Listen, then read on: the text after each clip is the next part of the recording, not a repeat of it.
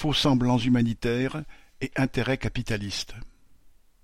Au début du mois, Macron a annoncé l'organisation d'une « conférence humanitaire » au sujet de Gaza pour le jeudi 9 novembre.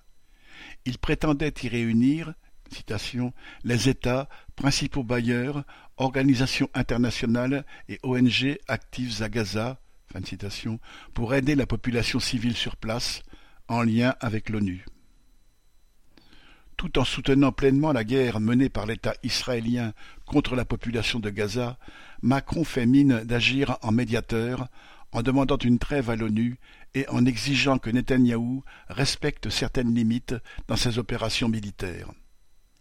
Mais ce n'est qu'une façade. La réalité est que des navires militaires français sont envoyés sur place et que Macron défend les intérêts sonnants et trébuchants de ces capitalistes, même si la France est une puissance de second ordre à la remorque de l'impérialisme américain.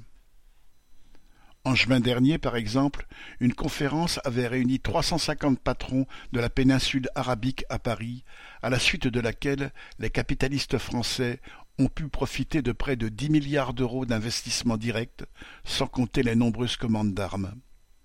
En visite à Doha, au Qatar, en juillet dernier, le ministre des Armées aurait décroché une nouvelle commande de vingt-quatre avions Rafale.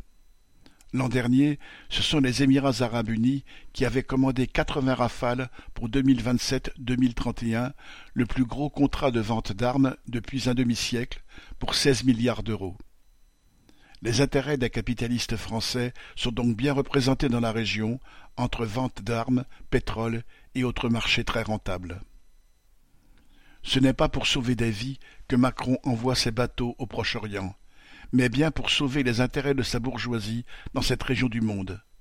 C'est pour les mêmes raisons que, après la guerre de 1914 à 1918, les dirigeants français s'étaient partagés, avec la Grande-Bretagne, les restes de l'Empire ottoman et qu'ils ont, depuis un siècle, attisé les rivalités entre les peuples dans la région.